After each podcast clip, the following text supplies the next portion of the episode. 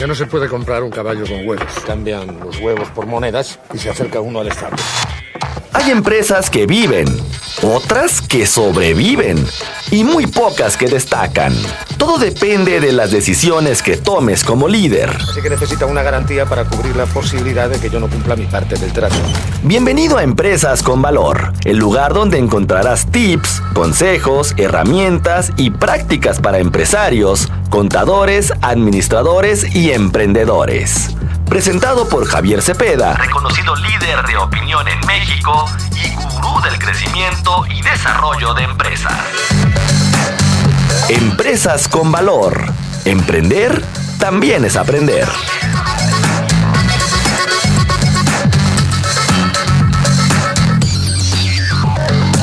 Hay problema. No hay problema. ¿Cuál es el problema?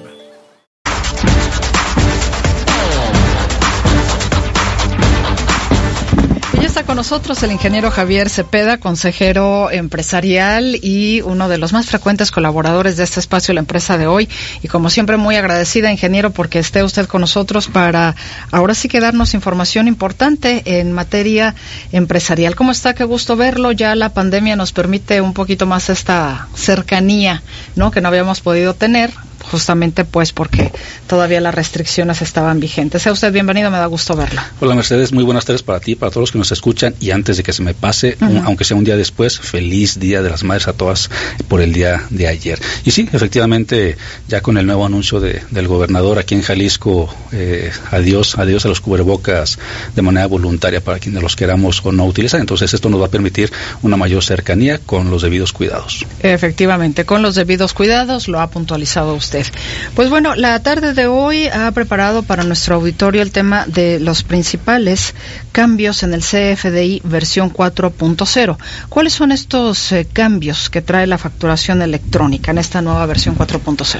Mira, en realidad los cambios a la facturación electrónica, los contribuyentes podríamos creer que son, y lo digo así, insignificantes, porque en realidad eh, en la versión actual, que es la versión 3.3, y para entrar un poquito en contexto, la facturación electrónica pues es un medio de comprobación fiscal, en este caso a través de un comprobante fiscal digital por Internet, que cumple con todos los estándares tecnológicos, fiscales, legales, etcétera. Y entonces, para que un documento se pueda convertir, en este caso, en una facturación, en una factura electrónica, pues tiene que, eh, tiene que pasar por diferentes procesos. Y uno de ellos es precisamente la revisión y la certificación, en este caso, de un proveedor este, de certificación por parte del SAT, lo que se conoce como el PAC, el proveedor autorizado de certificación. Entonces, bueno, actualmente estamos en una versión 3.3 y en una versión 4.0, o sea, de entrada estamos en un, proceso de transición. Va de salida la versión 3.3 del CFDI y estamos ingresando a la versión 4.0. Y realmente los cambios entre una y otra versión se podrían considerar insignificantes, se podrían considerar que incluso no requieren nuestra atención, pero cuando el contribuyente se empieza a meter en aplicar esos cambios y sobre todo en hacer pruebas con la nueva facturación electrónica, se ha topado con muchas este, problemáticas. De entrada, esta versión 4.0 desde mi punto de vista, no tuvo que haber tenido tanto tiempo de transición. Prácticamente se tuvo que haber dicho a partir del 1 de enero de 2022 entra en vigor la nueva versión y, ha habido una serie de prórrogas y de pronunciamientos por parte de autoridades, en este caso del SAT, y de ciertas facilidades. Y esas facilidades incluso han venido a ocasionar mayores confusiones. O sea, qué versión sí, qué versión no. Hay contribuyentes que en este momento dicen, sabes que yo solamente te acepto versión 4.0 del CFDI, aunque tengas la facilidad todavía de estar emitiendo versión 3.3. Entonces, entramos en ese tipo de problemáticas. ¿Cuáles son los cambios? Voy a puntualizar uno de los más simples y de los más básicos. Tú como proveedor, cuando estás emitiendo una factura electrónica hacia tu cliente, probablemente lo puedas hacer dentro del portal del SAT, en un proceso de facturación gratuita, por así llamarlo, o lo puedes hacer en tu empresa eh, teniendo un sistema administrativo en donde previamente en el catálogo de clientes cargaste toda la información de tu cliente, su RFC, razón social, domicilio, código postal, etcétera, etcétera, condiciones de crédito. Y entonces, ¿qué es lo que haces cuando en tu sistema administrativo ya tienes cargado el catálogo de tus clientes? Tienes la necesidad en este momento de hacer una factura electrónica, lo único que haces es seleccionar a tu cliente. No escribes de nueva cuenta todos sus datos. Sus datos ya previamente los capturaste en el sistema y quedaron guardados. Y lo que sucede es que uno de los cambios es que la razón social de tu cliente tiene que venir escrita tal cual como viene en su constancia de situación fiscal. Recordemos que la constancia de situación fiscal, pues prácticamente es el documento que constata cómo estás registrado ante el SAT, cuáles son tus actividades, tus obligaciones, desde cuándo estás registrado, tu RFC, etcétera, etcétera. Entonces, si yo en mi sistema administrativo registré a mi cliente, por poner un ejemplo, BIOS 2.0 SADCB, pero en la constancia de situación fiscal viene escrito BIOS 2.0 S.A D C.V. Esos puntos y esas comas toman mucha relevancia.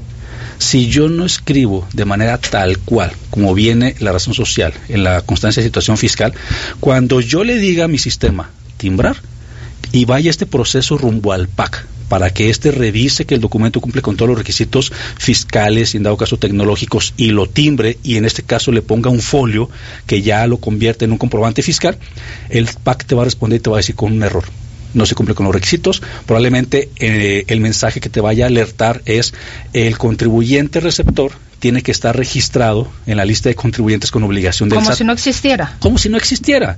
Y entonces, ¿qué es lo que va a suceder? Un cambio tan insignificante que dices, oye, yo escribí bien la razón social de mi cliente, pero a lo mejor no tomaste en cuenta los puntos y las comas. A lo mejor no viste la constancia de situación fiscal de tu cliente porque no se la solicitaste, porque no te la entregó o porque ha pasado un tiempo y no tienes ese, ese dato o ese documento. Entonces, tú asumes que escribiste de manera adecuada la razón social de tu cliente, pero la factura no pasa, no timbra. Y es ahí cuando ese cambio tan insignificante me empieza a generar conflictos. Por ejemplo, yo te quiero emitir una factura, no escribo bien tu razón social o lo tengo escrito de una manera diferente a tu constancia de situación fiscal, no se timbra la factura, no te la entrego, muy probablemente Mercedes me diga, oye Javier, es que yo no te puedo pagar si no me mandas la factura. Y pues yo no te puedo mandar la factura si no me mandas la constancia de situación fiscal para poder revisar cómo estás registrada ante el SAT. Y entonces se vuelve un círculo vicioso, porque si yo no te mando la factura, tú no me pagas, si tú no me pagas, yo no tengo recursos para poder cumplir con compromisos. A ver, ingeniero, déjame le pregunto algo. En teoría no debería de haber un manual justamente puntualizando los cambios ahora, como este que nos está poniendo de ejemplo, tienen que ser así, deben de verificar cuál es la circunstancia eh, en la que está precisamente aquella persona a la que se le va a timbrar el CFDI. Sí, de hecho hay un documento que se, que se denomina el anexo 20. Mm, el anexo 20 es el documento que rige todo el proceso del CFDI de la facturación electrónica y ahí no solamente te indica cómo tienes que emitir la factura, sino incluso te pone ejemplos. Desgraciadamente todavía por diferentes diferentes este, cuestiones y razones, los contribuyentes no nos damos la oportunidad de, por ejemplo, descargar ese documento, leerlo, comprenderlo, analizarlo y ejecutarlo como debe de ser, insisto, por diferentes cuestiones, a lo mejor el tiempo, exceso de carga de trabajo, y esta labor se la dejamos a expertos, se la dejamos, por ejemplo, al contador, se la dejamos, por ejemplo, a la gente de sistemas, se la dejamos a consejeros, esto, personas que, que nos digan, oye Javier, tú tienes que hacer estos cambios y los tienes que hacer de esta manera. Entonces, sí, sí, sí existe ese documento, sí existen las reglas muy claras. El punto es que muchos de nosotros no mantenemos una constante actualización de la información y de los cambios fiscales. Entonces, podremos considerar, y, y repito lo que dije en un inicio, este cambio es insignificante. O sea, imagínate nada más lo que implica un punto, una coma. O sea, tú podrías entrar a tu sistema, ya cuando sabes el dato exacto, podrías entrar a tu sistema en el catálogo de clientes y decir, ah, mira, es que me faltó este punto, esta coma, lo actualizo, le doy guardar, vuelvo a generar la factura, ah, mira, ¿qué crees? Ahora sí ya se timbró, ya no pasó con errores, ahora sí ya es una factura electrónica que cumple con todos los requisitos. Pero el tema no termina ahí. El tema es que yo te estoy diciendo ahorita el caso muy concreto con un cliente. El, o, el más sencillo. O el más sencillo. Pero si imagínate, estoy casi seguro que los que nos están escuchando probablemente tengan un catálogo de 10, de 50, de 1000, de 5000 clientes, no lo sé. O sea, hay una enorme diversidad entre las micros, pequeñas y medianas empresas con la cantidad de clientes que tienen. Entonces, yo te puse el ejemplo con uno pero entonces dile a todos los contribuyentes y a todos los que me están escuchando que van a tener que entrar a su sistema y validar que las razones sociales de sus clientes coincidan exactamente y de manera estricta en cómo está registrado el contribuyente en el SAT a través de su constancia de situación fiscal. Entonces, el problema no se trata nada más de decir, ya lo actualicé, entra en el conflicto de que no conozco el dato de mi cliente, cómo viene exactamente dado de alta ante el SAT. Entonces le voy a hablar por teléfono a mi cliente. Oye, ¿qué crees, Mercedes? Necesito de favorzote que me mandes tu constancia de situación fiscal porque quiero revisar cómo estás registrada ante el SAT para poder actualizar tus datos en mi sistema y poderte emitir la factura. Y pueden suceder varias cosas. A Mercedes le da flojera mandarme la constancia, me dice, sabes que esa es información confidencial, si te la mando ahorita, pero no me la manda, sabes que ya te pasé los datos fiscales, toma los de los que te los mandé. O sea, pueden suceder muchas cosas y esto va a implicar tiempo. Pero es una obligación finalmente, ingeniero, o sea, como que una cuestión privada, o sea, si es necesito yo también que me expidas esa factura. Totalmente de acuerdo contigo, pero reitero el punto de que la falta de actualización continua no nos hace entender y comprender ah, okay, que yo no, haya leído absolutamente nada o que mi contador ande en la nube, ese tipo de cosas. Exactamente, entonces que no conozcas las modificaciones y que no conozcas que tu proveedor requiere cierta información para poderte emitir una factura y que de cierta manera el que tú le, eh, tú le entregues esa constancia de situación fiscal, pues realmente tu proveedor no va a hacer absolutamente nada con ese documento y no te va a hacer ninguna modificación, no va a hacer mal uso de esa, de esa información, de ese dato. Es solamente para que él tenga la facilidad de poderte emitir una factura con los datos adecuados y de manera correcta. Esto, yo creo que aquí entraría el tema del proceso de cancelación también es un, nuevo 4.0 No, es un paso más adelante. Antes de antes de entrar al proceso de cancelación, que ese es otro dolor de cabeza, que por lo menos en lo que va de este 2022 y es más, yo apostaría que más de algunos de los que me están escuchando pueden levantar la voz y ahorita escribirte al WhatsApp y decirte, sí, cierto, Javier, tienes razón. Yo he tenido muchos problemas con el proceso de cancelación. Y ahorita lo vamos a tocar ¿Con el 4.0? Sí, o 3.3, el que el que gustes. O sea, realmente el ah, proceso actual de cancelación, ahorita literal es un, es un es una problemática muy fuerte para los contribuyentes. Pero antes de pasar ese, ese punto, eh, los datos de la razón social de mi cliente tienen que estar escritos tal cual, como viene en su constancia de situación fiscal. Los míos como proveedor o viceversa también. Ahora, hay otro cambio que es el uso de CFDI. Si no me equivoco, cuando tú vas y haces una compra a cualquier este, establecimiento, comercio, llega un momento en el que cuando te van a hacer tu factura te preguntan, oye Mercedes, qué uso le pongo de CFDI a la factura. Y tú puedes mencionar, ¿sabes qué? Ponle gastos en general, adquisición de mercancía, ponle, ¿sabes qué? No sé, ponle por definir. Ese dato, ese campo, anteriormente no se tomaba en cuenta por parte de la autoridad fiscal. Pero hoy por hoy toma tanta relevancia el uso de CFDI, tanto como para que el SAT determine si esa factura de esa compra, de ese gasto que tú estás generando, es estrictamente indispensable para tus operaciones, para tus actividades, y si vas a poder hacerla deducible. Imagínate que, que tú durante el 2022 haces N cantidad de compras y estás consciente y estás tranquila y estás confiada de que todas esas compras son estrictamente este, necesarias para la operación de tus actividades profesionales, de servicios, de empresa, etcétera, etcétera. Y estás creyendo y asumiendo que esas facturas van a poder ser deducibles para tus declaraciones y pagos provisionales o pagos definitivos. Pero llega un punto en el que el SAT te va a decir, ¿sabes qué? Discúlpame Mercedes, pero en la declaración prellenada, porque recordemos que ahora el SAT ya te muestra una declaración prellenada que toma en cuenta todos tus FDIs de ingresos, todos tus FDIs de gastos, y te dice, este es el impuesto a favor o a cargo que tienes. ¿Lo aceptas? Dale clic. Entonces, en esa declaración prellenada te va a decir todas estas facturas no son deducibles porque no son estrictamente indispensables para tu actividad económica o para tu régimen fiscal. Por ponerle por confirmar. Por ponerle a lo mejor por definir o, porque eligieron otro otro uso de CFDI que no corresponde a tu actividad y entonces eso mm, generaría un problema. ¿Cuál? Que al tener menos comprobantes para poder deducir, probablemente tu impuesto a pagar sea mayor. Entonces, si te fijas, todo lleva una secuencia, y una cadena y una razón de ser que te puede generar consecuencias eh, en el corto plazo. ¿Hasta cuándo van a, hasta cuándo está la prórroga para terminar con el 3.3 y dejar ya solamente el 4.0? Hoy estamos a 11 de mayo, la transición, porque debemos de ser muy claros en esto. No existe una prórroga, estamos en un proceso de transición. Una prórroga sería que en este momento yo no podría emitir CFDI 4.0 y solamente podría emitir CFDI 3.3. Pero estamos en un proceso de transición en el que en este momento existen los dos tipos de CFDIs, el 3.3 y el 4.0. Y es válido, permitible, legal que un contribuyente emita uno o reciba de otro. Entonces, ¿cuándo termina este proceso de transición? El 30 de junio. Quiere decir que a partir del primero de julio todos los contribuyentes tendríamos que estar emitiendo única y exclusivamente CFDI versión 4.0. Y ojo, no estoy hablando solamente de una factura electrónica. Estoy hablando de las notas de crédito, notas de cargo, devoluciones sobre venta. Estoy hablando de todas las empresas que tienen trabajadores y timbran recibos de nómina. O sea, al hablar de CFDI es un todo en materia de comprobación fiscal. Y ahí es otro tema importante, porque hoy por hoy las empresas están generando conflictos por no tener ciertos datos de los trabajadores que les permita poder timbrar esa factura, ese, perdón, ese, ese recibo de, de, nómina.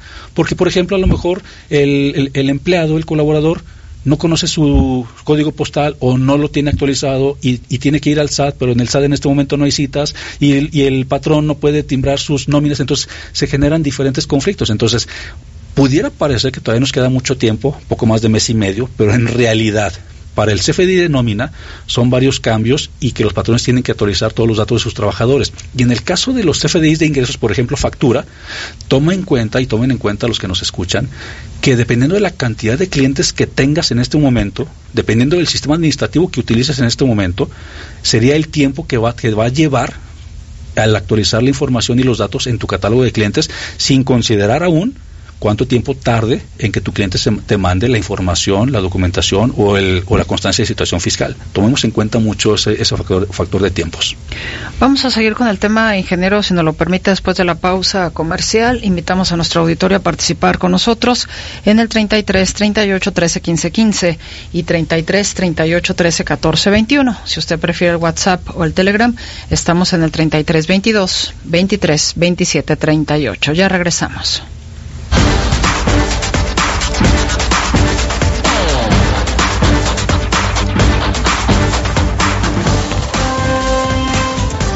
Ya regresamos con el ingeniero Javier Cepeda, quien es consejero empresarial. Tengo por aquí tres preguntas del auditorio, pero antes de que vayamos con ellas, igual hablar sobre el tema de la cancelación, que quería usted llegar a ese punto, yo me, me le estaba adelantando. Mira que el, el tema de la, de la cancelación y yo lo he visto en medios, en redes, o sea, yo estoy dentro de muchos grupos contables, fiscales y de negocios. Digo, mi chamba como consejero empresarial me exige que estar, estar al día en, diferentes temas, porque a fin de cuentas, pues yo voy a las empresas a, precisamente a, recomendar qué, qué, es lo que tienen que hacer. Y el tema de la cancelación ha generado mucho conflicto, porque hay un nuevo catálogo en donde el SAT te dice, yo quiero que me expliques, yo quiero que me especifiques cuál es la razón por la cual quieres cancelar este CFDI. Y te voy a dar cuatro opciones. Código, código 01. Quiero cancelar este CFDI porque cometí algún error, pero lo voy a sustituir por otro CFDI. Entonces quiere decir que voy a cancelar el primero, voy a generar el segundo, que tiene relación con el primero. Código 02. Voy a cancelar el CFDI porque cometí errores, pero ya no lo voy a sustituir. O sea, hasta ahí se queda la cancelación. No voy a mencionar los otros dos para poner un ejemplo muy claro de lo que está sucediendo en mayor medida. Tú, Mercedes, de repente dices, yo le hice esta factura a Javier y esta factura tiene errores. Por alguna razón, cometí error en, emitir esta factura. La regla te dice que primero emitas la factura número 2, que la relaciones digitalmente a la factura 1, que queden relacionadas. Después de que emitiste la factura número 2 y la relacionaste a la factura número 1, ahora sí, el SAT te pide que mandes a cancelar la número 1. Pero anteriormente, en el, año pasado o anteriores, cuando tú quieras cancelar una factura, por ejemplo en este caso la número 1, y tenía relacionada otro CFDI, no te lo permitía, precisamente porque estaban casados. Y hoy por hoy, si tú quieres cancelar esta factura número 1, que tiene relacionada la factura número 2, porque así te dijeron que eran las nuevas reglas de operación, que era la factura que iba a sustituir la 1, cuando quieres cancelar la número 1, te marca el error, no te la puedo cancelar porque tiene un CFDI relacionado. Y entonces dices, oh, pues, entonces, ¿qué tengo que hacer, querido SAT? Y te dicen, y pues la recomendación del SAT, y lo tenemos este, plasmado y con capturas y con documentos, te dice, ¿qué crees? Utiliza el código número 02 Ah, ok, entonces voy a tener que utilizar el código 02 en el que te voy a decir medio verdad o media mentira de que voy a cancelar la factura número 1 queriéndote decir que sí cometí un error, pero el código 02 me dice que no cometí el error, pero así me lo vas a tomar como buena. Y te dice, sí, nada más para solucionar nuestras fallas técnicas, que ya ves que, que nunca, nunca falla, nunca falla. No se le dan al sí. De los 365 días, un día no, un día no falla y los otros y, los otros sí. Entonces, ¿qué es lo que los contribuyentes dicen? O sea, la confusión es, a ver Javier, me dijeron que las reglas y yo como bien portado es, emito la factura número uno, cometí un error, emito la factura número dos, que va relacionada a la número uno, intento cancelar la número uno, pero me dicen que no porque tiene relacionada la factura número dos. Y lo intenté cancelar con el código 01 que dice, cometiste un, error, cometiste un error, pero la vas a sustituir por otro. Entonces, lo que tendrías que hacer en este estricto sentido es, cancelo la factura número cero, la factura número 2, ahora me regreso, cancelo la factura número 2, cancelo la factura número 1, y vuelvo a emitir una nueva factura, en este caso la número 3, que ya me sustituye literal toda la operación. Entonces, los, eh, y menciono este ejemplo porque muchos contribuyentes creen que ellos están cometiendo el error de no saber cómo lo están haciendo o de no entender cómo se, cómo se lleva el proceso. Y la realidad es de que no. Técnicamente en este momento existe una falla por parte de los lineamientos del SAT en el que sí, estrictamente debería de responder de manera positiva el poder cancelar la factura 1 cuando tiene relacionada la factura número 2. Eh, en, estricto sentido, lo que quiso hacer el SAT es, la factura número 2 quiero que la emitas primero para que quede la constancia de que la está sustituyendo. Pero en este caso esperemos que se resuelvan las fallas técnicas y que no tengamos que estar utilizando códigos del catálogo de cancelación que no corresponden para hacer las cosas como debe de ser. Más chamba, ¿no? Bueno, hay, hay participación del auditorio. Eh, le preguntan, ingeniero, ¿es necesario solicitar la constancia de situación fiscal cada mes o cada vez que le voy a facturar al cliente? No, mira, la realidad es de que, ¿quién nos escribe? La realidad es de que... No deja su nombre. Ok, este, la realidad es de que no, no tendríamos que solicitar la constancia cada, cada mes porque recordemos que como nos damos de alta en el SAT, prácticamente así quedamos de alta, a menos que, que hagamos alguna modificación. Pero no, no tendríamos que solicitar la constancia este, cada mes, solamente que la solicitemos una sola vez, actualicemos los, los datos, los corroboremos y que ya quedaron los cambios y ahora sí, cuantas facturas le queramos emitir, ya lo podríamos hacer con los cambios este, realizados. Mi hija quiere darse de alta en el SAT. Hizo trámite para la cita, pero está en lista de espera. Pero ya pasó más de un mes y no le ha llegado la cita.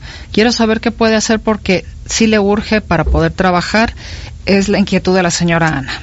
Ana, eh, la realidad es de que así como tu hija, y qué bueno que nos escribes, la realidad es que así como tu hija hay miles de contribuyentes que están en fila de espera, hay más de 300 mil contribuyentes en este momento que están en fila de espera. Yo te diría, hay que esperar pero si no, yo te pediría, este, me comprometo a que con tus datos nos pondremos en contacto con ustedes para ver de qué manera podemos apoyar, agilizar el trámite de la, de la cita. En este caso, pues tenemos que cambiar y tenemos que, que, generar esas citas para poder darnos de alta. Bueno, usted me dice, señora Ana, si me permite pasarle sus datos al ingeniero.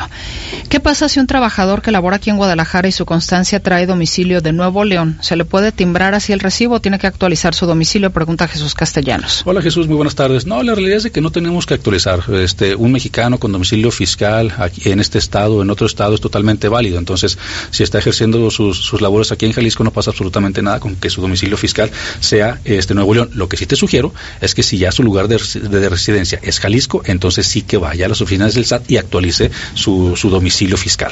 Le manda felicitaciones Cristina Tapia y le pregunta, un trabajador en su constancia tiene el domicilio del negocio que tenía cuando se registró por primera vez una tienda de abarrotes. Actualmente solo es empleado. En este caso, ¿qué tiene que hacer? ¿Y como patrón puede tomar ese domicilio? Hola Cristina, muy buenas tardes. Y ya te, ya te recordé. No, yo te sugiero que no tomen el mismo domicilio. O sea, realmente no sería una falsedad, sería una mentira lo que estamos este, diciéndole al SAT, tomando un domicilio que no nos corresponde, este, asumiendo que, que sí es nuestro. Pero no, te sugiero que no lo hagas. Mi esposo trabaja en una empresa de cable muy conocida. Tiene desde finales de diciembre. Hace unos días le pidieron su QR ante Hacienda o de lo contrario no le iban a depositar su pago y me refirieron que con ellos serán accionistas de la empresa, mas no entiendo por qué. Le pregunté que con cuál porcentaje y no pudo darme más información. No es trabajador directo de la empresa, al parecer presta sus servicios por otra empresa. Cuando a él le llamaron para otorgar el trabajo, fue directamente por la empresa la que creyó lo estaba contratando. ¿Pueden hablar sobre esto? Quisiera omitir mi nombre. Muy buenas tardes. Es un tema bastante interesante, sobre todo porque eh, no solamente en Jalisco, sino en otros estados. De hecho, recordarás, Mercedes, que como consejero empresarial, pues prácticamente conozco muchos casos y muchos temas. Y este es uno muy constante en el que ciertas empresas eh, de renombre o no renombre utilizan a trabajadores para simular operaciones, para simular este, salarios, para simular, y en este caso para evadir un tema de responsabilidad laboral, social y, y tributaria. Entonces, eh, este es un tema bastante interesante que podríamos tocar más adelante, si me lo permites, para este, sobre todo darle claridad a todos los que pudieran pasar por esos, por esos lugares. Leo una más, Sofía León. ¿Qué pasa si cancelé unos recibos de nómina del año 2021, pero no los relacioné e hice los nuevos recibos? ¿Qué pasa por no hacer la cancelación correctamente? Mira, es un recibo ya de 2021, prácticamente ya presentaron declaraciones anuales, entonces ya cerraron ciclo, a menos, yo te, yo te diría y te recomendaría que nos quedemos muy al pendiente de cualquier invitación o notificación por parte del SAT. De lo contrario, eh, omite, omite una, una posible corrección porque prácticamente ya cerramos ejercicio fiscal 2021. Bueno, ya la última, ahora sí, en el mes de abril intenté cita para registrarme como reciclo para ingresos por arrendamiento, renta a partir de mayo. En fila virtual hoy ocupo el lugar 238. Si no alcanzo a registrarme en este mes, ¿cómo facturar el mes de mayo? Pregunta Betty Nuño. Hola Betty, muy buenas tardes. Definitivamente no podrías hacerlo. Entonces aquí es intentar de nueva cuenta saber el estatus de esa cita, de esa fila virtual, e inclusive este, ver de qué manera a través de, medios propios, a través de asesores, el poder conseguir una cita mucho más rápido. O sea, incluso hay, hay oficinas del SAT en el que te puedes presentar sin cita y si tienes suerte te pueden atender. Ingeniero, ¿va a tener usted una plática eh, gratuita al respecto de los principales cambios fiscales a considerar en este año 2022. ¿Cuándo y cómo se deben apartar su lugar? ¿A dónde dirigirse, por favor? Fíjate que estoy emocionadísimo después de dos años de pandemia en el que prácticamente COVID nos, nos mantuvo aislados. Regreso a las conferencias presenciales el 25 de mayo aquí en Guadalajara, en un hotel que está exactamente en la avenida López Mateos y esquina avenida Moctezuma, a partir de las 9 de la mañana. Es una conferencia en este caso gratuita, con la finalidad de, retomar actividades y cercanía con, toda la gente y contribuyentes. Y como bien lo mencionas, son los principales cambios a considerar en, eh, fiscales en 2022, entre ellos los que acabamos de platicar de manera rápida, allá lo vamos a hacer de una manera más profunda del CFDI, en el tema de las cancelaciones, el tema de recomendaciones, el tema de declaraciones. Hay muchas cosas que vamos a platicar ese día. El 25 de mayo aquí en Guadalajara, yo los espero exactamente ahí en la esquina de López Mateos, bueno, adentro del hotel, en la esquina de López Mateos y Avenida Moctezuma. Es una conferencia gratuita y este me podrían pedir toda la información a través de, mis redes sociales. Me localizan en arroba Javier Cepeda Oro dentro de Twitter. Entonces ahí mismo les puedo compartir el link para que la gente de manera gratuita, yo les recomiendo, regístrense, en verdad no se trata de, otra cosa, quedan muy pocos lugares, creo que la gente está muy ávida de mantener una actualización continua, sobre todo en materia fiscal y dar cumplimiento. Entonces, regístrense, en cuanto reciban el link, eh, solicítenlo directamente en mi Twitter, arroba Javier Cepeda Oro, con todo gusto se los comparto. Eh, reitero, es una conferencia gratuita, los principales cambios 2000, 2022 en materia fiscal va a ser de 9 a 2 de la tarde, o sea, tenemos mucho contenido todavía que, que trabajar ese día. Ingeniero Javier Cepeda, muchas gracias como siempre por su presencia y lo valioso de su información. Muy amable. Al contrario, Mercedes, para ti, para todos los que nos escucharon, muchas gracias y un abrazo para todos. Nos vamos a la pausa y regresamos con más.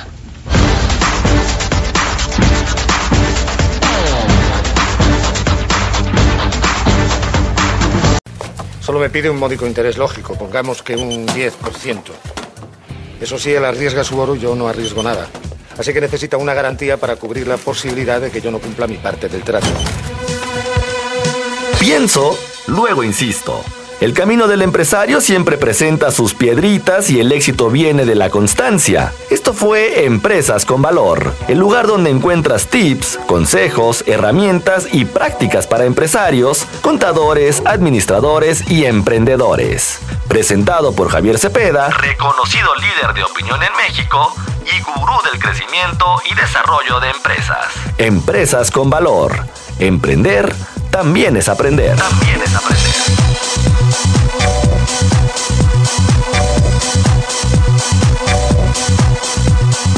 Sin embargo, sin embargo, si devolvemos una moneda, nos quedarán nueve. Nueve a cada uno. Así que si aún debemos diez monedas, al cabo de un año seguiremos con el mismo problema y además tendremos menos dinero.